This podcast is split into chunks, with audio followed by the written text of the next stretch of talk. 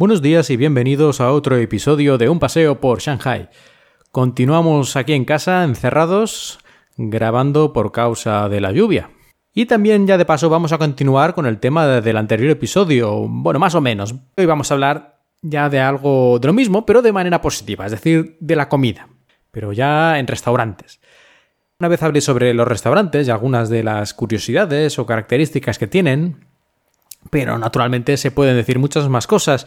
Y una de las que más pueden llamar la atención, yo creo, para las personas que viajan por primera vez por estos lares, es que en China algunas de las comidas que nosotros tenemos más identificadas, muchos de nosotros, como comida típica china, por los restaurantes que hay en España y en algunos otros países, pues aquí no existen. O son, digamos, una cosa muy minoritaria, no es en absoluto una comida que ellos suelan tomar habitualmente. Por ejemplo, los rollitos de primavera. Los rollitos de primavera sí existen en China y en Japón y en otros lugares, pero aquí, yo en todos los años que he estado aquí, que ya son seis o por ahí, bueno, bastantes años, muy, muy pocas veces he encontrado rollitos de primavera en un restaurante y cuando los hay son completamente distintos de lo que nosotros esperamos en España. Aquí las pocas veces que encuentras rollitos de primavera en un restaurante son como muy pequeños, muchas veces incluso con sabores dulces, es decir, están rellenos pues de salsa de judías azucarada y cosas de estas. Y bueno, que no, que no son nada, nada, nada de lo que tú esperas eh, cuando en España pides un rollito de primavera en cualquier restaurante chino o incluso los compras en el supermercado. No se parecen en nada. ¿Que seguro que en alguna región de China hay y es más normal? Pues es posible pero yo por los lugares donde he estado y en Shanghai seguro, yo los he encontrado muy pocas veces, rollitos de primavera, y todavía nunca he encontrado un rollito de primavera al estilo, digamos, que se puede encontrar en España. Y a ver, ¿qué otra comida típica que siempre está en la mayoría de los restaurantes chinos en España? Pues el típico pollo al limón y cerdo agridulce, aquí tampoco los he visto nunca. Hay algunos platos que a lo mejor se podrían parecer un poquito en algún aspecto, pero vamos, que no, no. Sobre todo esas salsas así extrañas de color rosa, eso aquí no se encuentra. Eso es un invento, si no, si no recuerdo mal, un invento de los chinos, pero en Estados Unidos, es decir, de la comida china estadounidense.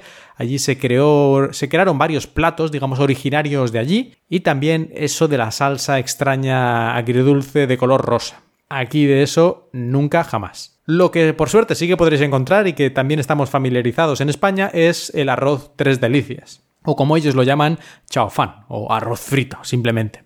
Aquí sí que tenemos un montón de variedades, muchos estilos, con muchas diferentes cositas que pueden ir poniendo dentro. Así que en casi cualquier restaurante podréis encontrar, además de fideos o fideos fritos, también este arroz frito, el chao fan una cosa en la que coincidimos, ¿no? En los restaurantes chinos españoles y los de aquí.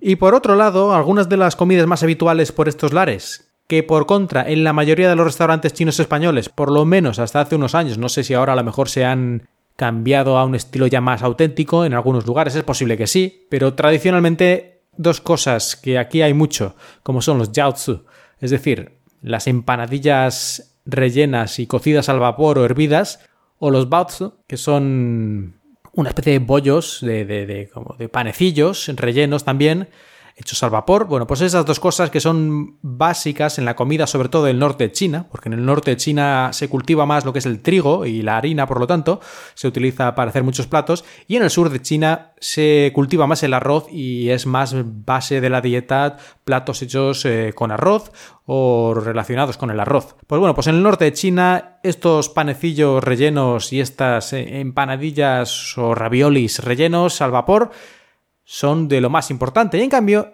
en España muy pocos restaurantes hasta hace pocos años podías encontrar estas cosas. Aquí es muy muy normal encontrar estas dos cosas en casi todos los restaurantes, aunque sean de diferentes estilos culinarios, aunque muy especialmente si son de comida del norte de China, ¿no? Comida Dongbei, por ejemplo, del noreste.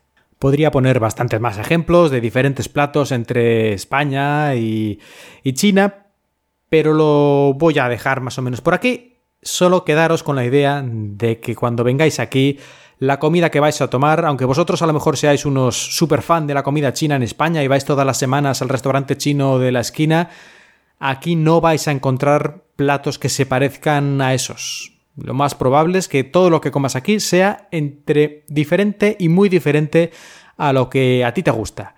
Eso no quiere decir que sea peor ni mejor. Es posible que te acabe encantando la comida de aquí y cuando vuelvas a España aquello te parezca poco. Eso sería yo creo que hasta cierto punto lógico. Pero no sería de extrañar que ocurriera, que ocurriera al revés, ¿no? Que después de tantos años acostumbrado a esa comida china, pues al venir aquí te pareciera todo demasiado extraño y en fin.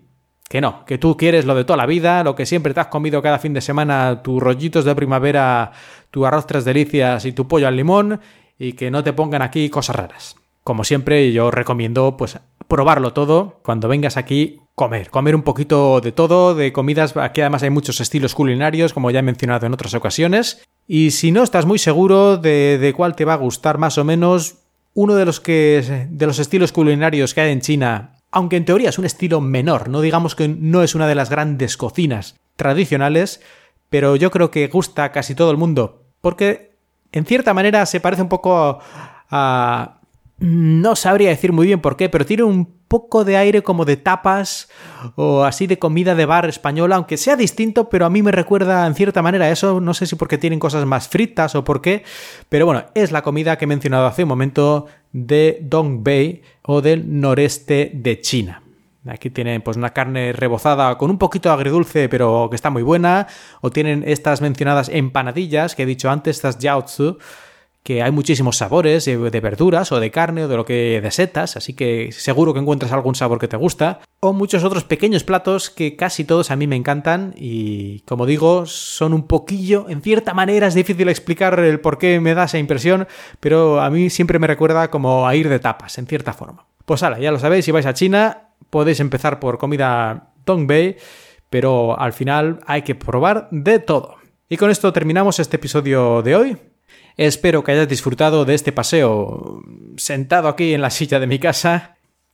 Aunque antes de cerrar me gustaría deciros que últimamente no estoy publicando prácticamente nada en Twitter, en la cuenta de arroba paseo Shanghai, porque como ya expliqué en un episodio anterior, aquí para conectarse a Internet y utilizar muchos servicios que para la gente de la mayor parte del mundo son normales, aquí necesitas hacer triquiñuelas y hacer cosas muy extrañas, y en las últimas semanas, sobre todo la última semana, lo he notado aún más, las VPN, las redes privadas virtuales que se utilizan para estas cosas, están funcionando cada vez peor.